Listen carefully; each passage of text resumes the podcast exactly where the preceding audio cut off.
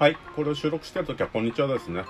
別にラジオトークで聞いてもらってる方は夜かもしれないので、こんばんはかもしれませんね。こんばんはかもしれませんね。ゆきにです。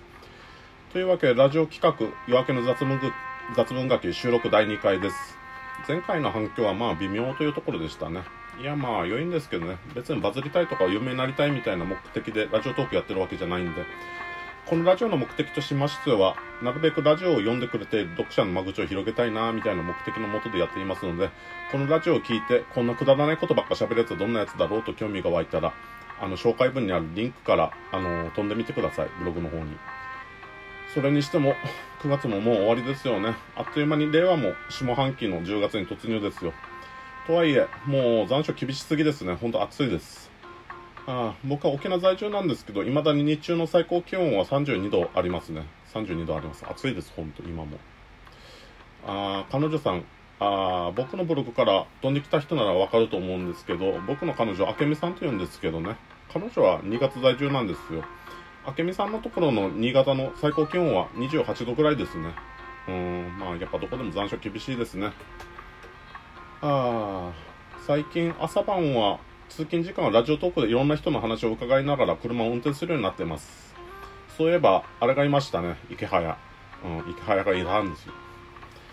あの、池早が、あの、僕がラジオトーク始めた日と同じ日に、あの、配信始めて、急上昇のトークにあげ取り上げられてましたね。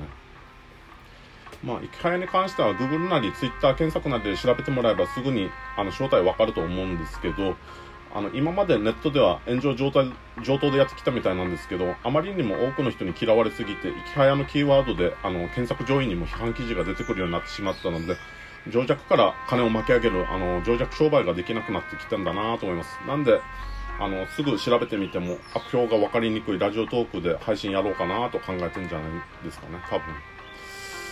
あまあ多分池早がラジオトークに来るということは何かしら金の匂いを嗅ぎつけたってことでしょうね。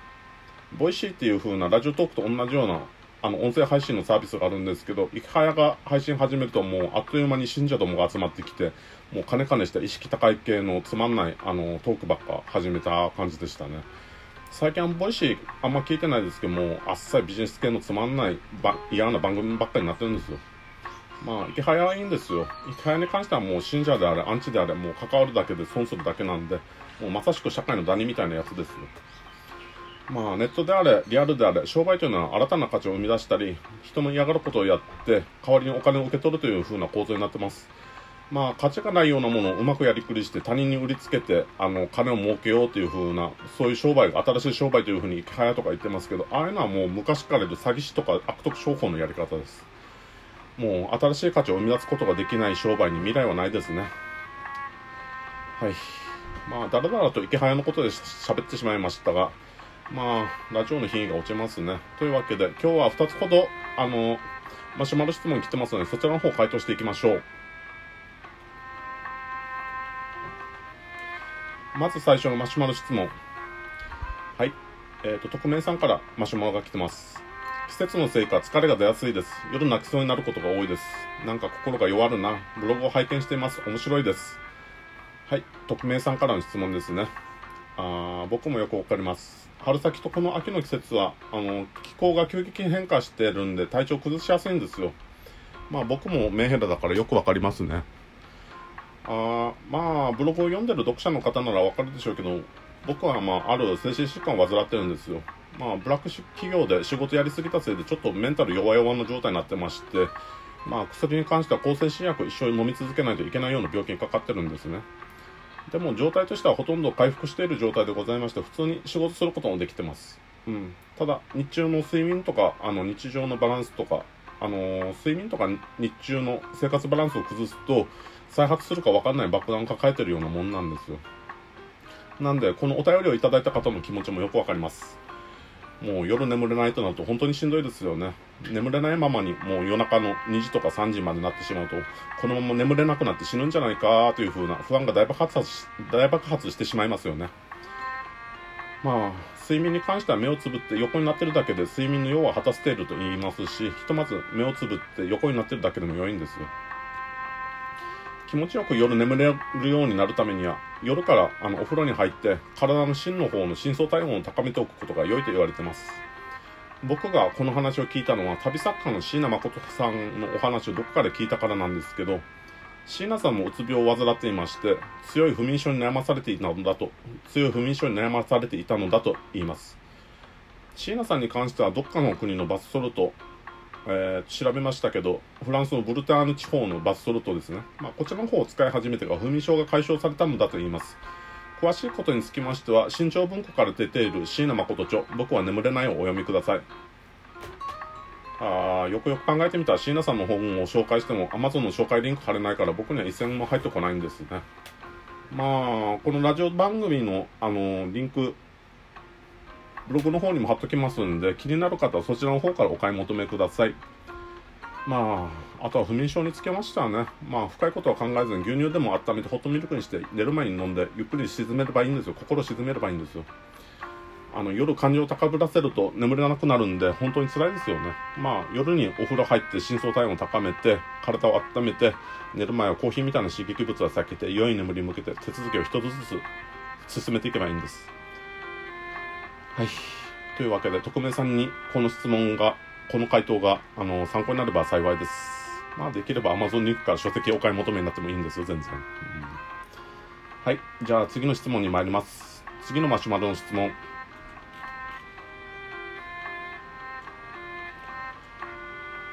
はい。えっ、ー、と、リトさんからお便りが来てます。ラジオを聞きました。若干沖縄のイントネーションがあるんですかね。私は本州の人間なので、沖縄の人のイントネーションがどのようなものなのかわからないのですが、琉球の方言はナンクルナイサーぐらいしか知らないのですが、それがなんとなく似合うイントネーションだと思いました。ゆきにんさんは生粋の沖縄生まれなんでしょうか？違ってたらすいません。はい、リトさんから。あー、リトさんから質問届きましたね。もうリトさんはすっげえ絵がうまいんですよ。もうすっげえうまいんです。以前僕の小説、あ僕は小説書くんですけどね、あのその登場人物のキャラクターとか書いてもらったことがあるんですけど、もうそちらの方をもう大事に保管して壁紙とかにして、あの、家宝にしてます。リトさんはですね、なんか僕と生活習慣に対する考え方というか、なんか人生全般に対する考え方がすごく似てるんですよ。あのー、なるべくやるべきことは、生活習慣とか家事とかでやるべきことはもう全部ルーチンで片付けてしまって、あとは時間を捻出して絵を描いたりだとか、小説を書いたりだとか、そういう趣味の時間に、あのー、人生の価値を割り振るっていうか、傾けるっていうのが非常に視点がそっくりです。もうなんかリトさんは非常に親近感湧きますね。まあ僕が上から目線でリトさん語ろうとすることができないほどもうリトさんはすごいあの価値があることたくさんなされてるんですよ。まあだけどなんか親近感を湧くんです。はい。はい。はい。話がなくなりました。質問に答えて参りましょうか。まあ、生粋の沖縄県民ですか？とのことですけど、僕はもう生まれも育ちも内南中ですね。うん。鉛は多分あります。内縄口というと、まあ、内地の人は内縄口のことを沖縄弁と言ったりしますけど、内縄口は僕らの世代ではもう使える人ほとんど全滅してるです。全滅してますね。うん。僕らの世代って言っても僕はまあ30代なんですけど、まあ50代ぐらいの人はまだ内縄口使えますけど、30代から40代の年齢層の人たちはもう聞くことが、内縄口聞くことはできても話すことはできないです。沖縄、あのー、沖縄でもなんかテレビとかああいうメディアではもう通常語で話すメディアが発達してしまってるせいで、内縄口に接する機会がほとんどないんですよね。あハイサイ、グス用、中華なビラとか、一平、二平、デビルとか、そういう単語くらいならわかりますけど、内縄口で喋れと言われても、僕らの年齢では難しいです。あのー、そうですね。あの、でも、うちのおばあは、こ、今年で88歳で米女なんですけど、もう話すことはほとんどネイティブの内縄口です。もうバリバリ内縄口ばっかし話します。っていうか、内縄口でしか話せません。まあ、それ以外の面でも、あの、内縄口と通常語、アクセントが違います。例えば NHK でも、カデナとかヘノコとか喋るんですけど、NHK のアナウンサーですと、カデナとか、ヘノコとみたいな感じで語尾を上げて喋るんですよ。あの、違うんです。語尾上げないんです。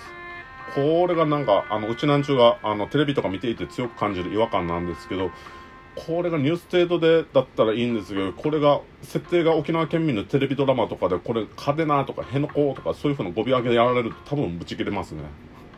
まあ、こういう地方の方言はメディアの発達によって、まあ、通常語に侵食、通常語に侵食されて徐々になくなっていっても絶滅危惧種なんだと思います。こういうそれぞれの地方特有の、あの文化を僕らも残していかないといけないかなと思いました。はい。